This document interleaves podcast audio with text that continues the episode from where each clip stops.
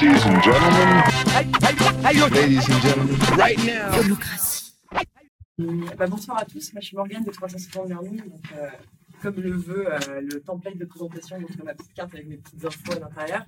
Euh, pour me présenter brièvement, moi ça fait euh, deux ans que je travaille chez 360 et mon rôle en interne c'est de structurer justement tous les process transverses et les méthodologies de travail, donc tout ce qui concerne l'onboarding, les process de feedback, etc.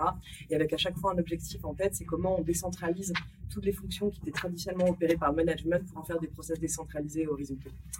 Euh, du coup, pour vous présenter très rapidement 360, euh, au cas où, si vous ne connaissez pas, nous, on est une plateforme de formation en ligne qui a été créée en 2013, à peu près, c'est à ce moment-là que notre produit s'est structuré. Et en fait, ce qu'on fait aujourd'hui, c'est qu'on propose cette euh, plateforme de formation en ligne où n'importe qui, sans compétences techniques particulières, peut créer des modules de formation. Et vous allez voir, ça joue évidemment un énorme rôle en interne, tant dans l'organisation que dans les onboarding ou la documentation des bonnes pratiques. Euh, donc là, vous un petit aperçu de notre produit. Et euh, grosso modo, les grands problèmes qu'on essaie de résoudre, c'est euh, le fait de faciliter le fait de faire de la formation euh, en ligne parce que euh, les solutions traditionnelles des entreprises sont souvent très lourdes, très coûteuses et pas du tout engageantes. Et donc, du coup, nous, c'est vraiment notre postulat de dire on va faire de la formation quelque chose de sympa et de très euh, business euh, oriented en fait. Et aujourd'hui, pour vous donner des éléments de contexte aussi, euh, on est à peu près 60 collaborateurs. Euh, on était 20 quand je suis arrivée euh, l'année dernière. Donc on a une belle croissance, on est très content et on a à peu près 1300 clients à la fois entreprises et organismes de formation. Donc voilà. Et en fait, euh, l'histoire 360, elle est assez intéressante parce que l'entreprise a été créée par euh, Nicolas Hernandez et euh, Guillaume Alary, ces deux fondateurs, donc deux ingés euh, qui décident de quitter leur taf dans la finance en 2010 et de trouver un produit.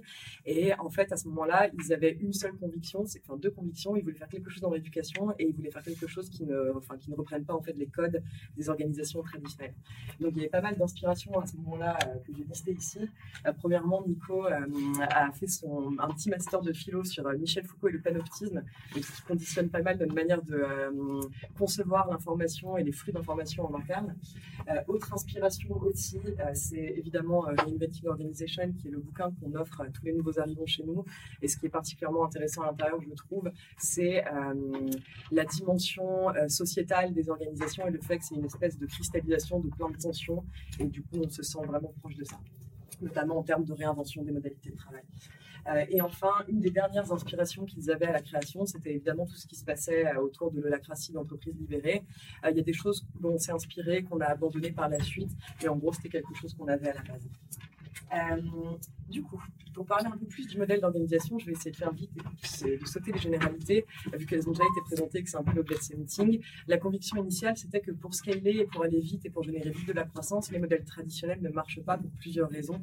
Euh, premièrement, parce qu'il y a des paradigmes que l'on juge un peu dépassés. Un des paradigmes étant l'autorité ou la hiérarchie, avec cette illustration extrêmement simple. Si on prend une pyramide hiérarchique, que quelqu'un est à un sommet et a des, multitudes de gens sous lui, si cette personne est mauvaise, ça répercute sur tout le monde.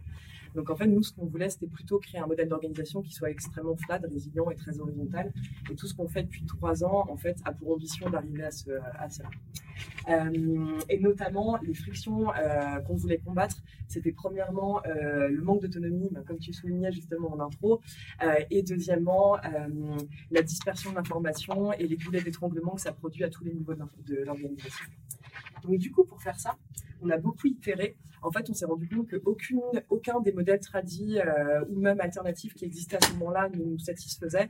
Et on s'est dit, on va faire plutôt quelque chose d'autre. On va partir en fait de nos problématiques business, des personnalités des gens qui sont dans la boîte pour essayer de construire, euh, de manière un peu bottom-up, une culture comme ça qui repose sur des méthodologies et des pratiques très concrètes et qui soit centrée en fait sur la notion de euh, comment garantir la meilleure qualité d'exécution en interne pour générer le maximum de croissance et aller très vite. On a théorisé un peu cette approche de manière un peu pompeuse, mais euh, le message est là, sous le nom de Convexity. Donc c'est vraiment cette idée, on scale tous les jours plus vite euh, en fournissant le moins d'efforts possible à chaque fois. Et en fait, euh, derrière ce framework, parce qu'on l'envisage un peu comme un framework, je vais vous montrer une illustration derrière, il y a trois principaux objectifs. Donc, le premier, c'est décentraliser toutes les fonctions du management, que ce soit le coaching, fixation des salaires, prise de décision. Euh, deuxièmement, empowerer, donner tous les éléments pour qu'un individu se sente autonome sur son périmètre d'activité pour prendre des décisions et faire ses choix. Et troisièmement, faire, faire en sorte que la, euh, que la structure elle-même de l'organisation soit résiliente et inclure en fait dans cette structure des boucles de feedback qui fait qu'on arrive à garantir une optimisation en permanence de l'organisation. Ça va devenir bien plus clair dans quelques instants. Euh, ok. Et donc, du coup, aujourd'hui, en fait, les principes clés euh, qui sous-tendent tout ce travail sur euh, l'organisation chez nous, euh, il y en a cinq. Donc, le premier principe, c'est que l'information doit être totalement symétrique et doit être totalement transparente. Donc, tout doit être logué dans des interfaces comme Trello, Salesforce ou des outils métiers. mais rien ne doit être, tout ce qui touche au business doit être logué, en fait. Tout ce qui touche au business et qui concerne d'autres personnes doit être logué. donc, c'est pour ça qu'en interne, on fait presque pas de meeting. On n'a aucun meeting récurrent et les seuls points qui existent encore, c'est les one-to-one d'enregistrement. Et on n'envoie pas d'email aussi parce que tout passe par des euh, euh, flux d'infos sur Trello. Euh, deuxièmement, l'alignement entre les équipes est obligatoire. Donc ça, c'est un principe extrêmement clé. Si on veut garantir l'autonomie, il faut qu'il y ait un cadre cohérent autour. Donc un des principes, c'est si ce que je m'apprête à faire a un impact sur une ou plusieurs personnes, je suis obligé de demander du feedback à ces personnes-là en interne. Euh, troisièmement, euh, les bonnes pratiques euh, qui ont été qu'on a reconnues comme étant utiles et qui ont de la valeur doivent être intégrées par chacun. Donc, ça implique derrière un système d'évaluation de l'intégration de ces bonnes pratiques. troisième, quatrièmement, pardon, tout ce qui fonctionne doit être optimisé et je rajouterais même documenté en permanence. donc voilà. Et enfin, dernier point, l'asynchrone et roi, ce qui revient en fait à ce que je disais sur l'absence de meeting. Et en fait, aujourd'hui, on a trois quatre manières de déployer ça. Donc, on a créé des codes communs de pratiques qui sont partagés en interne. Je vais vous montrer un exemple. Deuxièmement, on fait du training en continu en utilisant notre produit euh, pour vérifier l'acquisition en fait de ces pratiques. Euh, troisièmement, on a mis en place des mécaniques de gamification à l'intérieur pour que ça reste un peu cool euh, de progresser et d'acquérir ces pratiques. Et enfin, on s'appuie énormément sur nos outils et nos interfaces en fait pour centraliser l'information. Euh, et du coup, très concrètement, pour rentrer dans le, dans le détail, euh, le premier point euh, sur lequel on va travailler. Donc là, c'est un peu un plan temporel. La première question qu'on s'est posée, c'est pour garantir une très bonne qualité d'exécution, il faut que les gens se sentent responsables de ce qu'ils font donc c'est évident. Euh, mais le problème, c'est que c'est parfois difficile de le matérialiser. Et donc, du coup, on avait cette problématique de si on met deux personnes qui sont responsables d'une même tâche, ben, ça ne marche pas parce qu'on ne sait pas qui doit trancher. Donc, on a introduit un principe qui est une tâche égale un honneur. Et de cette manière, en fait, on va découper tous les projets systématiquement en euh, tâches qui vont être liées à une personne qui en a la responsabilité de la faire avancer, qui prend la responsabilité de toute la boîte. Deuxièmement, on avait fait un gros travail sur les euh, scopes et les périmètres d'activité pour être sûr que les scopes des gens ne se recoupent pas aussi en interne. Parce que si deux scopes se chevauchent, en fait, il y a un point de friction à cet endroit-là. Et en fait, on ne sait toujours pas qui doit décider, qui doit trancher. Résultat, on perd du temps, on demande euh, du feedback à des gens, alors qu'en fait, on pourrait prendre la décision de notre côté. Et en fait, une manière qu'on a trouvé de faire ça, c'est euh, extrêmement simple. les, images vont un temps de chargement extrêmement long. Euh, c'est de matérialiser directement en fait dans Trello, qui est notre outil, euh, enfin vraiment le cœur de 360. Euh, on a tous nos outils métiers, mais c'est vraiment le cœur de la boîte. L'intégralité des scopes disponibles. Donc en fait, ça c'est un board scope. Euh, qui reprend team par team euh, tous les gens qui sont présents en interne et quel est son scope, quelle est son interface. Donc, du coup, par interface, on entend l'endroit où, en fait, il va recevoir des requests et les traiter et avoir une roadmap structurée. Donc, ça, c'est un premier point. C'est vraiment, euh, ça prend une heure à faire ce board et c'est extrêmement intéressant, même pour les nouveaux onboardés, ils visualisent tout de suite qui, est, qui fait quoi, qui gère quoi, etc. deuxièmement, on a aussi instauré un principe de de ne pas faire de board d'équipe, ou en tout cas au minimum, mais plutôt de tendre vers des boards individuels en partant du postulat que euh, un individu peut agir sur des sujets transverses, donc qui sont dans le même scope. Euh, par contre, euh, ce qui est toujours la vérité vraie au final, c'est comment il va choisir de répartir son temps de travail dans la journée. Donc au final, si on a un board où on fait quelque chose, un autre board où on fait autre chose, il n'y a pas d'endroit où c'est centralisé, où l'individu a une vue globale en fait. Et donc du coup, c'est pour ça que le deuxième chantier, a été face à, la complexité hein, de l'info dans Trello. Euh, donc, en fait, si on part du principe qu'on a un board par personne, quand on est 60, ça commence à devenir un peu tentaculaire, surtout qu'il y a des boards pour faire remonter de l'information, etc. Euh, on a décidé de normaliser euh, l'intégralité des boards Trello en faisant de la formation en interne et en créant en fait des mécaniques de gestion de projet et d'exécution qui soient toujours les mêmes. Donc ça, c'est mon board à moi. Tous les boards chez 360 sont structurés de la même manière. On retrouve systématiquement ici une liste request qui est le point d'entrée sur le board. Donc en fait, chaque personne qui veut faire une demande passe par là. Moi, je suis libre selon euh, mes, euh, ma roadmap, mes objectifs, de la refuser ou non, ou demander à la personne de compléter sa réponse. On a du template qui tourne là-dessus aussi. Si la demande n'est pas complète ou qu'il manque des éléments, c'est directement archivé. Et ensuite, on a une roadmap ici, c'est la liste de toutes mes actions priorisées avec ma tête sur les choses que je vais traiter dans l'ordre où je vais les traiter et derrière systématiquement des plans d'action pour visualiser les degrés de progression sur les grands chantiers, une liste KPI et du reporting derrière. donc ça, cette structure dupliquée partout. Euh, à partir du moment où on a fait ça, on s'est rendu compte qu'il y avait un autre problème qui était euh, on a tout documenté, ça tourne, les gens utilisent cette structure, c'est très bien. Euh, par contre, maintenant, comment on documente ce qui marche en termes de gestion de projet?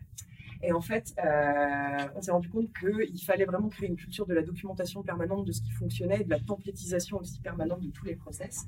Et donc, du coup, pour le faire, euh, on a été un peu fou, comme vous allez le voir. en fait, c'est ce que je désignais par code de pratique.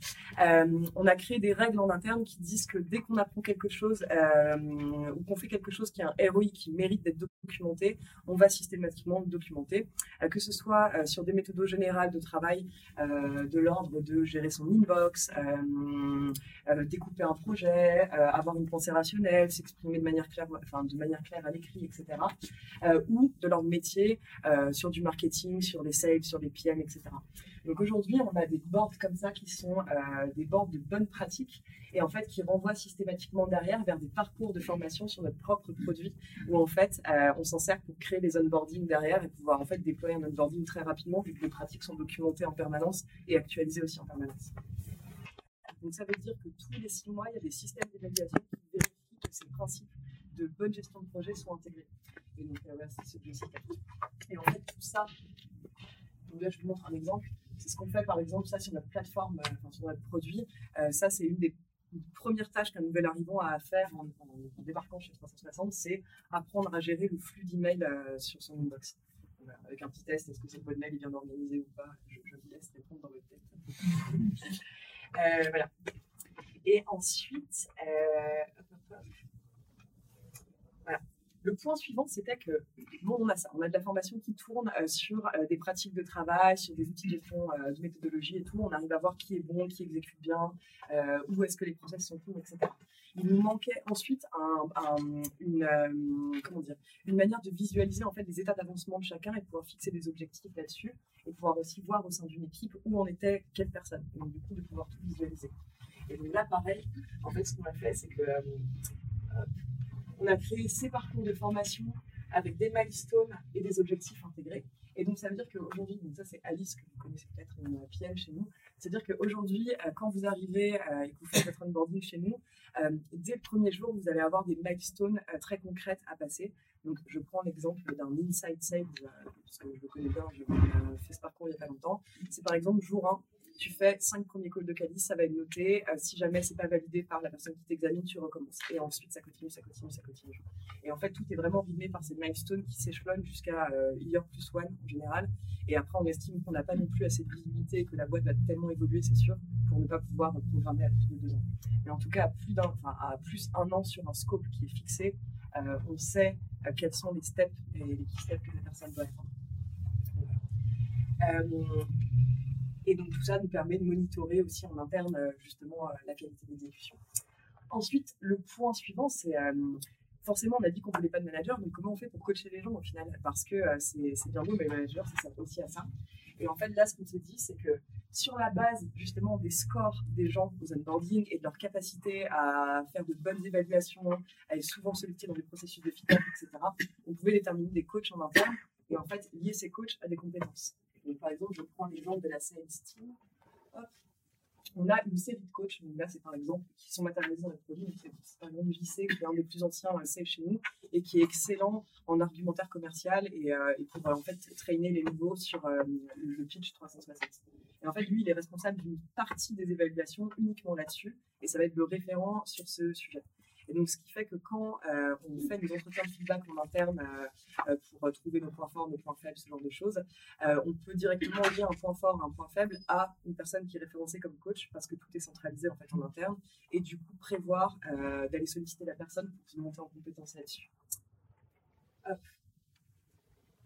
Donc voilà, on a fait tout ça, on était très contents. En fait, on s'est rendu compte que ça demandait quand même un,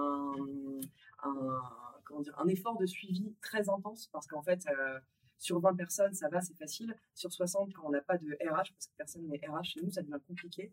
Euh, du coup, euh, on s'est dit qu'il manquait une étape dans tout ce qu'on a mis en place, qui était de créer des boucles de feedback à tous les niveaux pour vérifier qu'en fait tout était bien acquis. Et en fait, pour déclencher, si ce n'était pas, si pas le cas, en fait, un autre process justement pour faire en sorte que ce soit le cas dans quelques semaines. Et donc, du coup, pour faire ça, on est parti un peu loin. Euh, on a créé des bots dans Trello, en fait, des bots euh, de, d'examen, des bonnes pratiques, en fait, des bots qui ont pour rôle de voir si les bonnes pratiques d'exécution sont bien respectées sur les boards. Donc ça, ça a été possible parce que tous les boards étaient normalisés. Et donc, du coup, aujourd'hui, on a des bots qui tournent par exemple, Edging Task, euh, c'est euh, euh, un bot qui me ping si une carte traîne depuis plus de 30 jours dans ma roadmap. Donc en vrai, elle ne devrait pas être là, sinon ça veut dire que le projet était mal découpé et que ça aurait dû être découpé comme ça initialement. deuxièmement, on a Aging Request. Donc ça, c'est quelqu'un m'a fait une request et j'ai pas répondu au bout de trois jours. Je reçois une relance. Attention, il faut répondre. parce qu'on part du principe que mieux vaut dire non tout de suite et évacuer le sujet plutôt que de laisser quelqu'un patienter sur le côté. Il va perdre du temps en fait à vouloir avoir une réponse de votre part. Euh, troisièmement, euh, les roadmaps euh, pas bien structurés. Donc là, l'idée, c'est de se dire, comme la roadmap est en vrai un gros canal de communication chez nous, dans le sens où quand on fait une demande à quelqu'un, on peut très vite voir en fait si la personne est floudée ou pas en regardant sa roadmap. si la roadmap est mal construite et respecte pas les quelques règles qu'on a prises, en fait, c'est bien invisible. Donc pareil. too many tasks, c'est tu es membre de plus de 10 cartes en même temps. Donc, ça veut dire que tu es en train de mener en parallèle 10 actions. C'est une très mauvaise idée parce que tu es en train de paralyser et de perdre ton focus. Euh, et Whitey Dancer, euh, là, en gros, c'est la boucle de feedback de nos zero inbox. Euh, l'idée, c'est de se dire, comme le zero inbox, je ne peux pas le monitorer et passer ma vie à aller regarder les inbox des gens pour voir si c'est bien. ce que je peux faire, par contre, c'est vérifier que, enfin, vérifier, monitorer le délai de réponse à un ping sur Et donc, ça veut dire que moi, en fait, je m'en sers. Euh, par exemple, si je vois que quelqu'un euh, est complètement floudé et a des centaines de jours de délai de retard qui s'accumulent euh, sur, cette, sur ce, ce, enfin, sur cette métrique, je peux aller le coacher, voir avec lui quel est le problème, etc. Et en fait, tous ces bots génèrent des fiches, enfin, génèrent de la data sur laquelle moi je m'appuie après pour aller faire vraiment du coaching personnalisé trouver le bon coach à mettre en face de la personne pour la faire progresser. Ensuite, on a mis en place aussi, euh, en plus de ces bots, des commandes spécifiques pour normaliser en fait la manière dont les projets étaient menés. Donc une des commandes, c'est par exemple euh, slash done.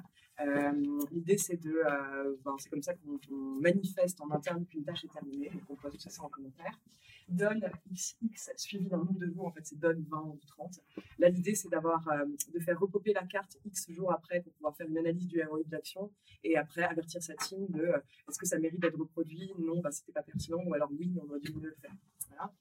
Euh, learnings, euh, ça c'est une commande qui permet de loguer un learning sur justement cette euh, problématique du ROI d'une action en disant bon, je sais pas, c'était pas du tout intéressant d'aller à cette conférence, je sais pas quoi, n'y allons plus jamais, mettons ça dans les onboarding, et donc du coup en fait on s'en sert comme ça et ça génère de la doc derrière dans les bords de documentation et delay qui est une manière de repousser la date d'analyse du ROI d'une action. Donc on a toutes ces petites commandes qui tournent et qui moi en fait me permettent d'aller coacher les gens. Et en fait, le point suivant, euh, qui était la friction suivante à laquelle on s'est attaqué, c'est que euh, une fois que tout ça tourne, ce qui n'est pas hyper simple à mettre en place en fait, parce qu'il faut convaincre les gens qu'il y a un vrai intérêt pour le faire derrière, donc ça veut dire qu'il faut passer énormément de temps à faire la pédagogie de euh, qu'est-ce que ça va t'apporter en fait de faire ça et pourquoi c'est bon de le faire. mais on s'est rendu compte que le, le, point suivant c'était nous, on a deux types de en interne. On a des profils très ingés, euh, typiquement euh, qui sortent euh, de grandes écoles et qui ont déjà bossé en start-up, et des profils plus commerciaux qui viennent souvent de cabinets de conseil, en fait, ou d'autres types d'organisations, ou d'autres d'autres boîtes. Et en fait, on s'est rendu compte que autant sur la partie euh, ingé, euh, le fait de donner un feedback très rationnel et très dépassionné est quelque chose d'assez normal, autant sur d'autres catégories de personnes, c'est un peu plus complexe. Et donc, du coup, ça se fait beaucoup moins facilement. Il y a un rapport très vite euh, lié à l'ego, en fait, dans le feedback qu'on va recevoir nous donner. Et donc, du coup, on s'est dit comment on va faire pour essayer de générer le maximum de feedback de manière opérationnelle? Et ben, tout simplement, pas vraiment simplement d'ailleurs, mais euh, on est parti des pratiques qu'on avait documentées, de ces codes de pratique, et on a dit, OK, on lance une nouvelle, enfin, deux nouvelles commandes maintenant qui sont build et praise. À partir du moment où une euh, pratique est dans Complexity University, donc c'est le nom des boards et des parcours que je vous ai montré, ça veut dire qu'elle est censée être partagée par tout le monde parce qu'en gros, il y a un système de vote derrière qui fait que c'est comme ça qu'on sait que c'est validé. Euh, à partir du moment où elle est censée être acceptée par tout le monde, elle est censée être appliquée aussi par tout le monde. Donc en fait, les builds et les praises sont des mécaniques euh, genre euh, de feedback au quotidien qui permettent de vérifier qu'il n'y ait pas de trou dans la raquette à un endroit, qu'une qu'une pratique soit pas soit pas morte. Et donc là, je vous montre un exemple. En haut, il y a un build que je vous ai mis en exemple. C'est par exemple sur sur la qualification, sur la qualification entre un sales et un inside sales. Euh, visiblement, euh, il y a un problème dans la qualification, on bide, mais c'est pas grave, la personne ne prend pas mal parce que la pratique est documentée, on sait qu'on va aller euh, commenter après derrière. Et en fait, ça, c'est comment on s'est rendu compte qu'il y avait plein d'effets de bord qui étaient extrêmement intéressants, dans le sens où, à partir du moment où les gens commencent à les employer de manière fréquente, il y a une espèce de rituel qui se met en marche sur le fait de donner du feedback de manière très constructive, très dépassionnée, très rationnelle à chaque fois, en justifiant aussi ses points. Et en plus, moi, ça me permet de voir euh, quels sont les endroits qu'on n'a pas documentés encore, où il y a des pratiques, des process qui manquent. Et je vous prends un autre exemple. Euh, par exemple, on a créé une carte de pratique sur euh, enfin, cleaner son pipe dans Salesforce pour les sales euh, pour préparer nos boards. Euh, et donc, du coup, la personne qui gère Salesforce chez nous s'est rendu compte que les, euh, que les pipes n'étaient pas du tout clean. Donc, a fait une série de builds sur tous les size. Et en fait, tout le monde l'a hyper mal pris, qu'est-ce qui se passe, etc. et en fait, ça a permis de faire émerger le sujet que le process était extrêmement mal construit initialement et qu'en en fait, on aurait peut-être continué à tourner comme ça s'il n'y avait pas eu une manifestation de friction à un moment donné. donc, voilà. Voilà pour ça. et pour terminer, parce que je pense que je m'approche du délai des 15 minutes, euh, aujourd'hui, euh, en termes de bénéfices, clairement, ce qu'on voit en interne, vous avez mis quelques captures d'écran, euh, c'est que le modèle est extrêmement motivant pour les gens. dans le sens où il y a une notion de confiance mutuelle qui se crée en fait un peu organiquement, parce qu'on sait que les gens vont faire leur taf et on n'a pas besoin de micro-checker, donc ça c'est hyper cool. Il n'y a pas besoin de micro-manager non plus parce que tout est visible, donc très bien.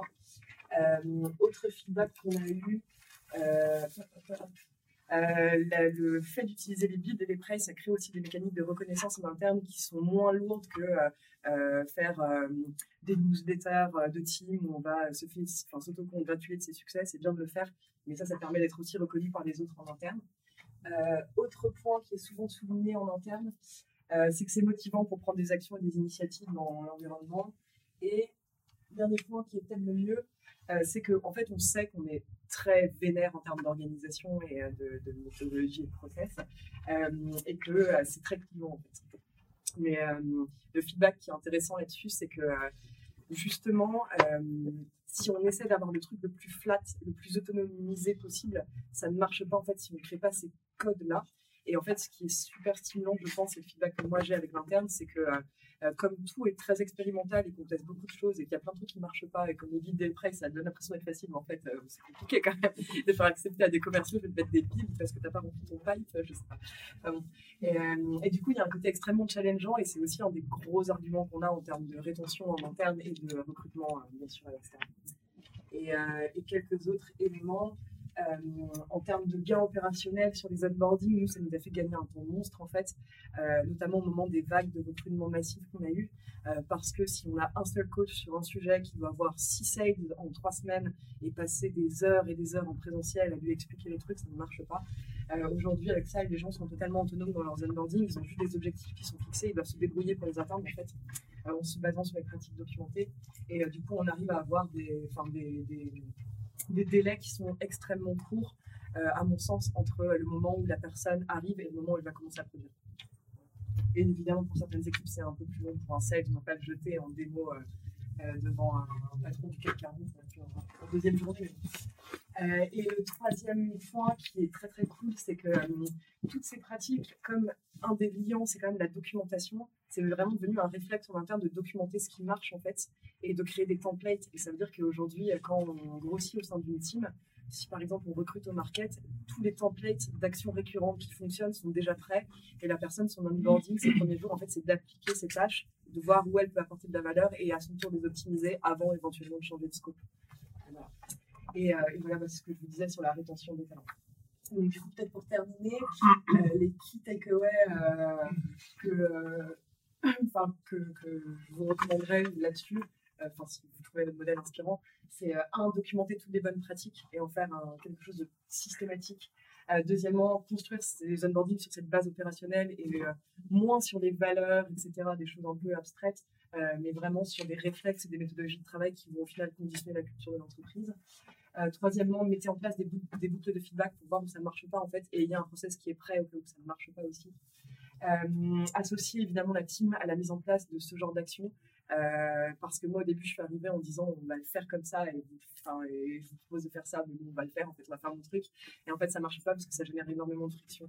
Alors que pour les derniers bots qu'on a mis en place, ce que j'ai fait systématiquement, c'est que requester des bêta-testeurs en interne, euh, fait une phase d'analyse de leur feedback sur le sujet, optimiser, après déployer. En plus, ça crée un petit effet de genre, ah, on est les premiers dans ce truc, euh, et voilà. Et euh, valoriser aussi ce que vous faites en termes d'organisation. On se rend compte que euh, plus on parle de ça et de ce qu'on fait, plus ça nous ramène des gens qui sont intéressés, qui s'intéressent à notre produit, notamment sur des clients de grands comptes. Donc c'est intéressant. Et aussi partager vos bonnes pratiques avec les autres, dans le sens où nous, il y a plein de points qui nous restent encore à à craquer. Je pense au remote, mais aussi à la grille des salaires. Donc, c'est pour ça que ça m'intéresse euh, donc, voilà. Et j'ai pas forcément de fun fact, euh, à part qu'on nous prend souvent pour des robots malades quand on présente ces modèles à des gens. Merci.